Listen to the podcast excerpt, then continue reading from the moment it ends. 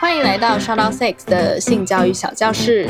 本集内容由现任妇产科医师大象医师监制。如果想得到更完整的图文资讯，欢迎点击我们放在节目资讯栏中的网站连结。听节目的同时搭配文章一并服用，能更快吸收资讯哦。也欢迎将本集分享给有需要的朋友，补足我们在成长过程中稍显贫乏的性教育吧。没错，那我们废话太多了，快点进入主题吧。欢迎来到 Shout Out Sex 性教育小教室第一季的第五集：女性身体与性的关联。上集，性高潮其实能为我们带来各种好处。你还记得你第一次自慰是什么时候吗？哎，我说真的，如果我现在回想起来，是很小很小很小的时候。哎，我是在一个小学吧，然后我就会用莲蓬头，一开始是用莲蓬头，然后一直冲下体，这样应该是阴蒂。然后就会高潮，我那时候觉得超神奇的，然后我就会一直洗澡，洗澡洗澡洗很久，然后后来发现震动也可以达到这件事之后，我就会拿我爸妈的肩颈按摩器。啊，对，抱歉了，对，但是真的，而且我那时候完全不知道这是什么，但是我就是会拿它来用，而且我还记得我会把它用到发烫，嗯，就是一个很激烈的自慰行为，这样，对。所以我应该很小很小就开始自慰，但是我那时候一直都不知道是什么，而且我还会去拿我姐姐的少女漫画来看，然后我会一直翻，就是他们要接吻的那几页，然后一直翻哦，就可能大概只有三页而已，但是我自慰就会一直翻，重复翻那三页，然后一边自慰这样。嗯嗯嗯，好可爱哦，是吧？但我不记得我什么时候发现它其实是自慰的行为了。嗯哼，脸红红吧？你呢？我。不太确定是小学还是国中，这真的太小了，我不太知道。但我印象蛮深刻，我小时候自慰的方式是趴在床上，然后就是用手指头去就是拨动阴蒂。哦，嗯嗯嗯，那我有问题，你你一开始就直接摸到阴蒂去了吗？对对，我不知道为什么我知道这件事，但我就是这么做了。因为我记得我很小的时候，我就算自慰，我绝对就是隔着内裤，哎。我从来没有直接哦，因为我还我还会知道我要手伸进去引导拿一些水出来，拿一些水出来。哇哦，你好先进哦，拿一些水出来没有错。哦，OK，嗯，因为我一直都觉得好像不能摸进去，我就从来没有摸进去这样。我我觉得我是误打误撞，然后我真的有怀疑自己，说我这样子会不会生，就是不是生病，我会不会感染？哦，因为小时候妈妈都会说哦，不要随便碰，因为你可能会感染，因为你就是细菌嘛。对，嗯嗯。然后，所以我就常常想说，我不可以跟人家讲，因为我可能我妈就会跟我说，这样带我去看医生，因为这样可能会细菌感染什么的。所以，我这我是悲伤这样子，所以没有告诉我妈。不是因为我知道她是自慰，所以没有告诉我妈，因为我其实不知道她是自慰。嗯嗯嗯嗯，对。那你记得你什么时候发现她是自慰的吗？完全不知道。嗯，就是我觉得我的人生好像有两个平行时空，就我自慰这件事情一直在发生着，然后我的性教育的知识是后来才出现的，然后我是开始学习了之后，然后才回头看，就哦，原来这一切的行为是这样子呀。嗯嗯嗯，对，我猜很多人都是这样吧，因为就绝对不会有人教女生怎么自慰啊。听男生说，他们就是会在学校讨论说，哎，怎么什么撸鸡鸡就会有很爽啊之类的。但女生应该是没有，我从来就没有人跟我讨论过这些。我也没有人跟我讨论过。嗯哼，嗯呃，然后我跟你一样，我也会看那叫什么言情小说嘛？那叫言情小说，就是写总裁霸道总裁。对对对对对对对对对对，就是小小本上都可以。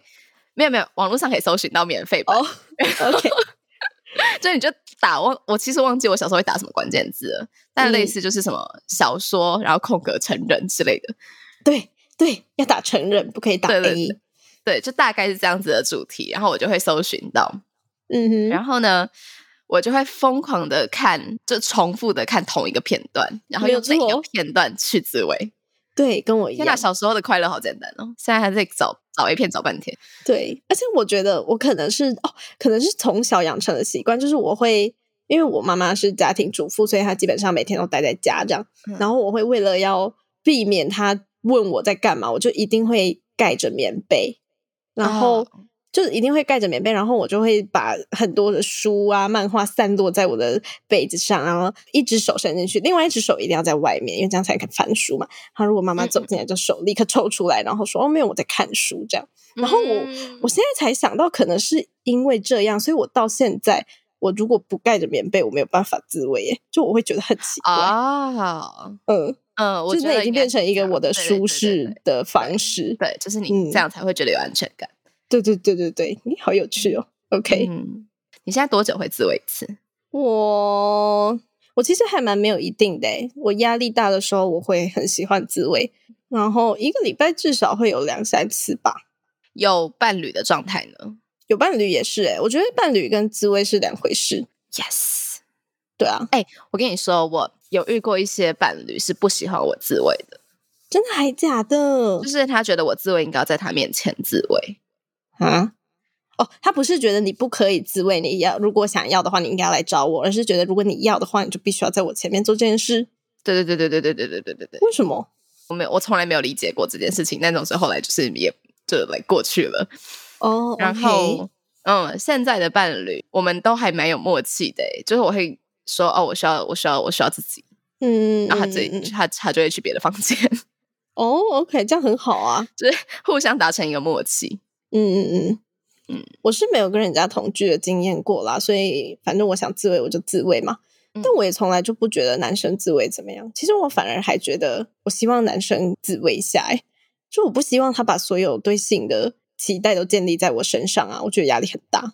嗯，你嘞，多久会自慰一次？这超级看频率的，一天两三次到一周两三次都有可能，就看我生活状态。一天两三次是指说一次来个两三次，还是可能早上一次、晚上一次、下午一次这样都可以，都有。对，OK，因为我也蛮喜欢就是重复。嗯哼，但你你是不是会省人？就是你就不想要再？对啊，我只要一到高潮，我就会觉得 A 片的女友很吵。会把它关掉。对我会圣人模式，而且我自慰需要一个很舒适的空间，然后我知道这段期间不会有人来打扰我，我才会做这件事。对我没有办法，我不喜欢很快要解决的那种，然后我就会慢慢的挑很久的片子，然后终于挑到我喜欢的才开始看，这样，然后就会什么裤子脱掉啊，哎，会不会太低调？这个裤子脱掉，然后抹一下润滑液，然后要好好的挑，说我今天要跟哪一只玩具玩。玩具真的从来就不会让人失落，各位朋友，大家真的都要学会自慰。我我失落就是会太快高潮会失落。哦，对啊，对，但这是你可以控制，你只是不小心而已，不是吗？哦，对对对。我会觉得嗯怎么又高潮了？靠呗！那你还记得你第一次高潮的感觉吗？就阴蒂高潮，就是我刚刚说的，一开始用莲蓬头有那个感觉嘛。嗯，然后那真的很神奇，我没有办法说那是什么感觉，但是就是会让人上瘾，真的是会让人上瘾。对你就会一直想要，一直想要这样。然后后来我知道高潮是性行为可能会发生的事之后，我就一直很期待要交男朋友，然后要性行为这件事。但我后来发现不是，就是高潮跟性行为不画上等号哦。对我来说是这样子。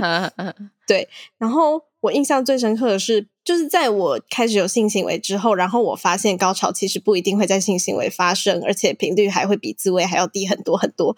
之后我就一直就是对于性行为中的高潮并没有太大的期待，直到有一次我跟一个新的伴侣在做爱的时候，他就他就边抽插，然后问我要不要摸我自己的阴蒂，这样我从来没有试过这件事，然后我那时候就试了，然后我就达到了另外一个境界，就是。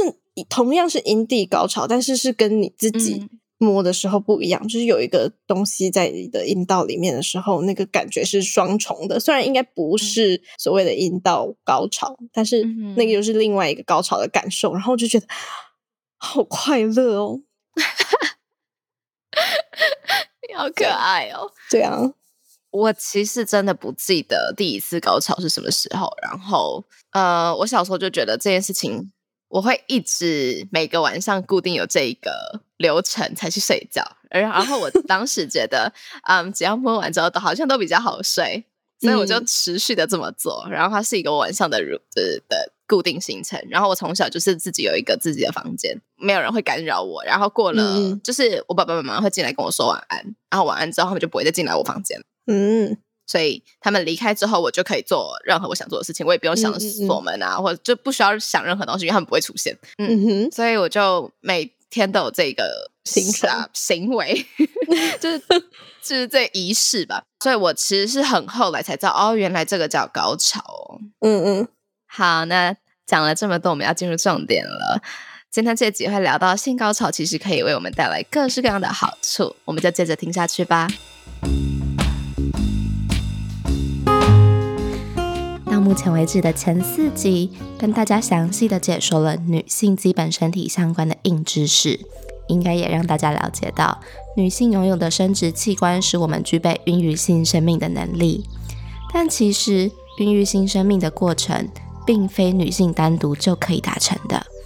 在第三集月经解谜时，我们有提到，月经是当子宫内膜没有接到任何受精卵着床时，身体将之分解排出的子宫内膜剥落物。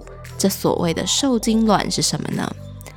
卵子是女性的生殖细胞，而精子是男性的生殖细胞。生殖细胞顾名思义。就是用以繁殖下一代的源头细胞，但卵子与精子各自都只携带了一半的遗传基因，必须经由两者结合后，才能组成足以生长成人类的完整遗传基因。而这整个完整细胞就是受精卵。当卵子与精子成功结合受精卵后，受精卵便会着床在女性的子宫内膜中，慢慢长大，变成我们认识的婴儿。所以我们可以知道，孕育下一代的前置作业中有一个关卡叫做卵子与精子的结合。但你可能会想，这两个细胞明明就是分别由不同生命体制造出来的呀，要怎么让它们成功在一个生命体内结合呢？多亏了现在医学科技发达，我们可以分别将精子及卵子从男性及女性身体中取出，使它们结合成受精卵后，再放回身体内，让受精卵着床。但在远古时代，并没有这么先进的技术啊！古时候的人们必须用最简单的方式，将其中一人的细胞送进另一个人的体内，直接让精子与卵子在体内做结合。而这个方式，我们称为性交、性器交合的意思。好，首先，什么是性行为？为了使性交容易进行、容易产出后代，不同性别的人类演化出了不同的器官，让彼此的精子及卵子更轻松结合，达到将一方的细胞送进另一方体内的目的。这些器官称之为性器官。演化的结果决定。应该是男性将精子送进女性体内，至于是怎么演化的，暂时是不可考啦。男性演化出可以达到这个目的的性器官叫做阴茎，女性的阴道则扮演接纳阴茎这个功能的角色。两者作用的方式就像打针一样，将针头插入血管内，即可将针筒内的物质输入进血管。同理。将阴茎插入阴道后，可以将阴茎产出的物质输入进女性的身体中。那么，关于男性的性器官，我们会在性教育小教室的第二季再跟大家详细介绍。因此，传统意义上的性交指的是阴茎跟阴道互相结合及在内摩擦的过程。透过这样子的方式，将男性体内的精子输入进女性的体内，进而达到繁衍的目的。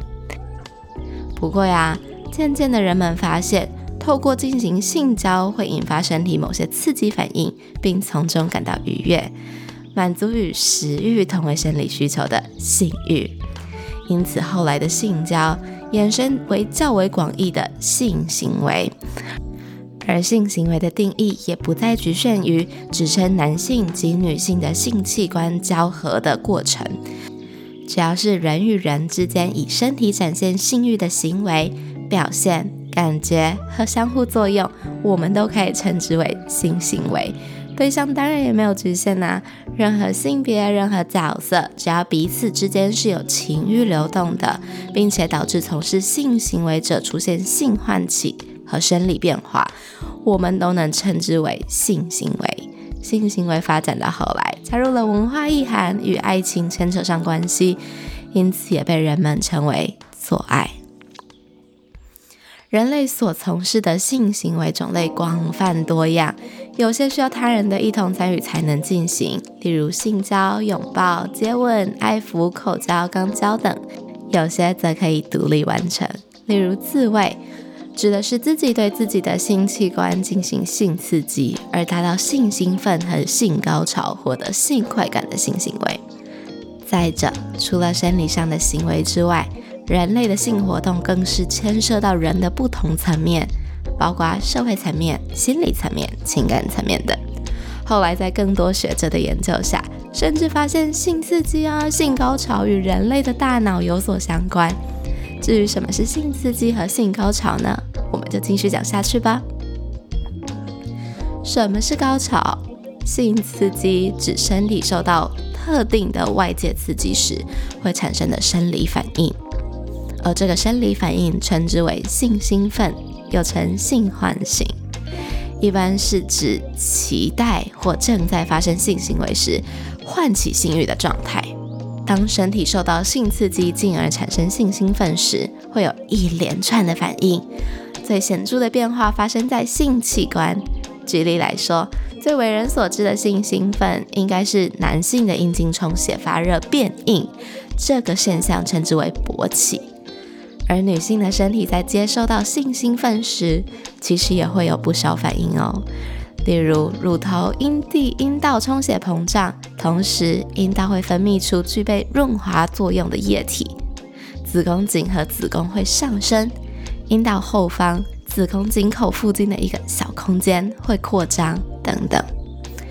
产生性兴奋的刺激要素和反应过程皆因人而异，但我们可以发现。这些性兴奋的反应，其实都是身体在为预期将要发生的传统性交做准备，也就是阴茎放入阴道内进行来回摩擦这个动作。像是阴茎没有充血时是软的，软的阴茎无法进入狭窄的阴道口，因此必须让它充血变硬，才能施力使阴茎进入阴道。而阴道分泌出具备润滑作用的液体。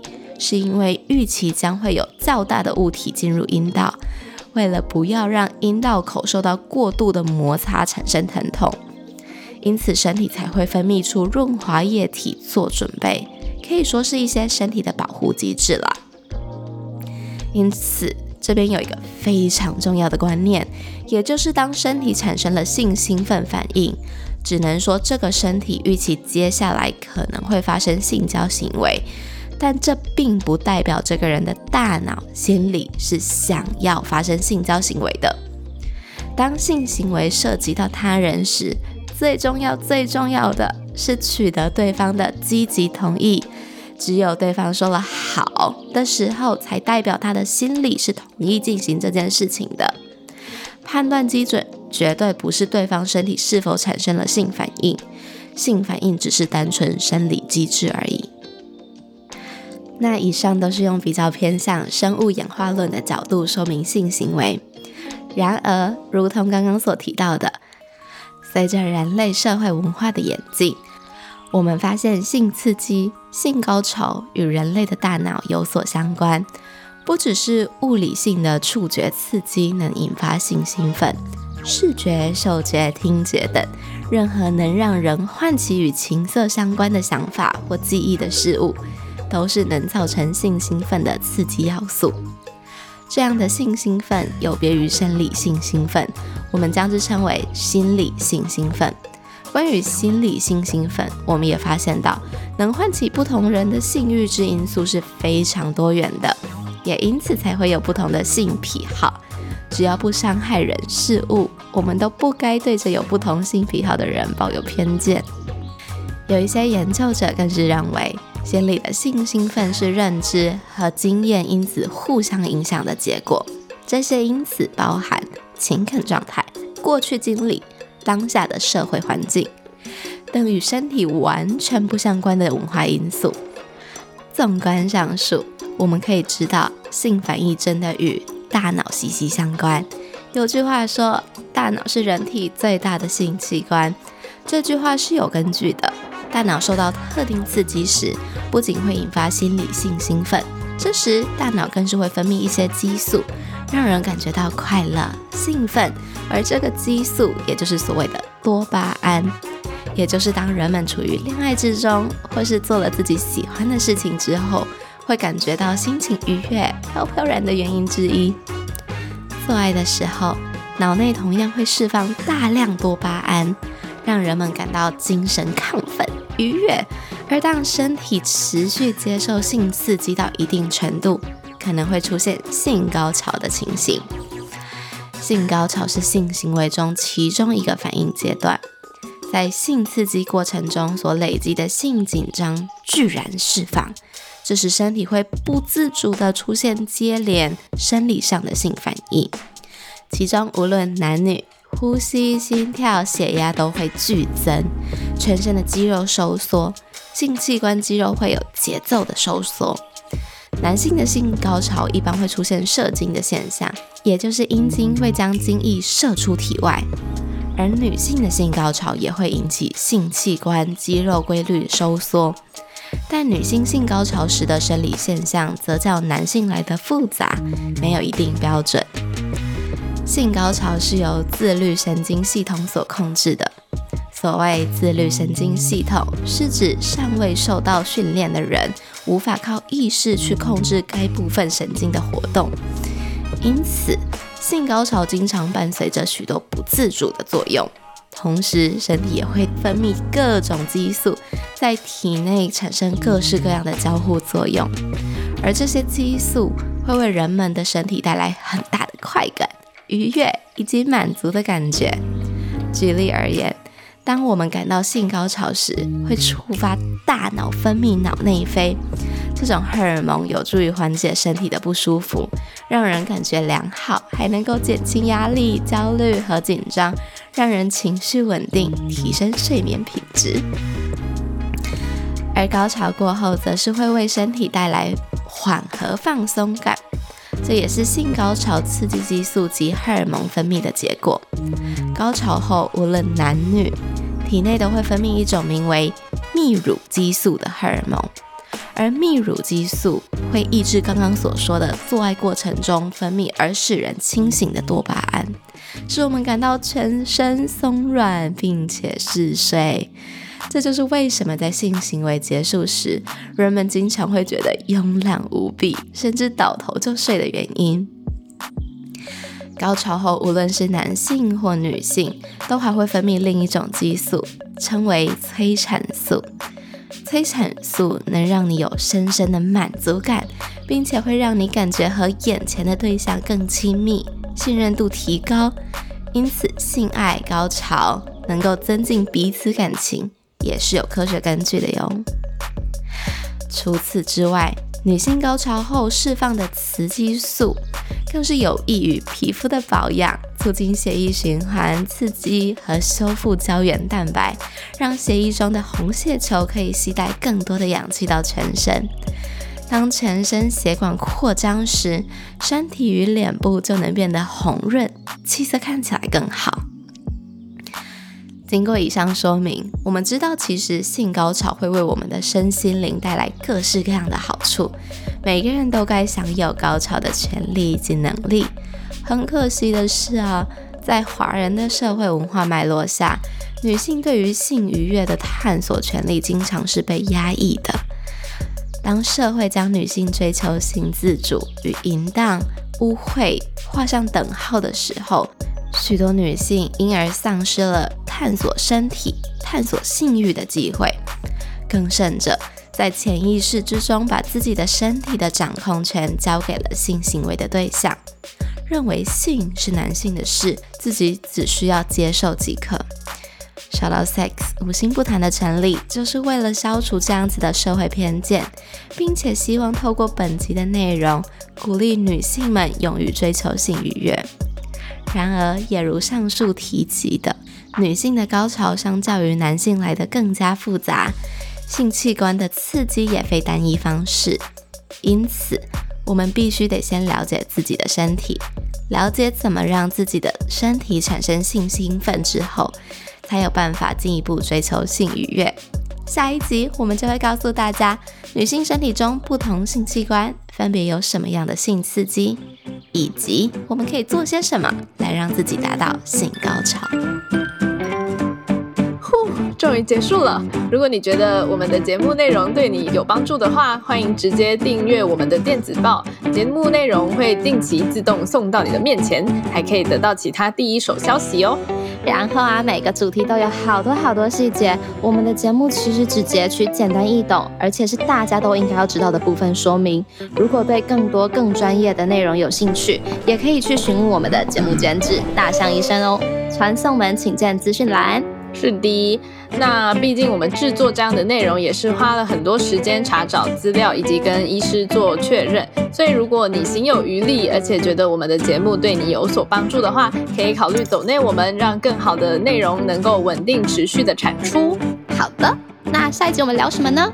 我觉得就看你自己觉得性有多重要吧。如果你今天觉得性很重要，但你又不付出努力去了解自己的身体，或者是不付出努力去。嗯，做更多跟性有关系的研究的话，那你没办法达到高潮，好像是一件很可以理解的事情。就像你今天想，对啊，你今天想要数学考一百分，然后都就不练习你的数学题目，那你要怎么数学考一百分？嗯嗯嗯，对啊，没有错，没有人是出生就会做某一件事情的。